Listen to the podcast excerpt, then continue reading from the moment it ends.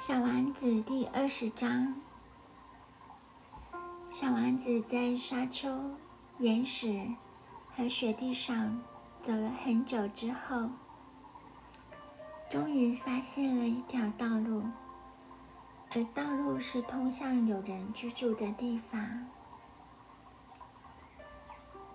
午安，他说：“这是一座开满玫瑰花的花园。”午安，玫瑰花说。小王子仔细的看那些花，它们跟他的花一样。你们是谁呀？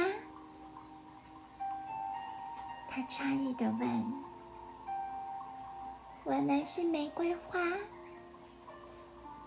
那些玫瑰花回答。小丸子叹息道：“于是，他觉得很伤心。他的花曾经告诉他说，他是全宇宙唯一的玫瑰花，而现在，这里单单一座花园，就有五千朵跟他一模一样。”他对自己说。如果他看见了这种情形，他会很懊恼。他将不停的打咳嗽，并且为了避免人家嘲笑，他会装死。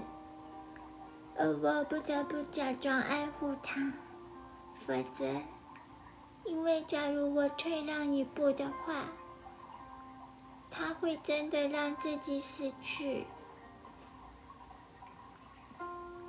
然后他又对自己说：“我以前曾因为我有一朵全宇宙唯一的花儿，自认为很富有。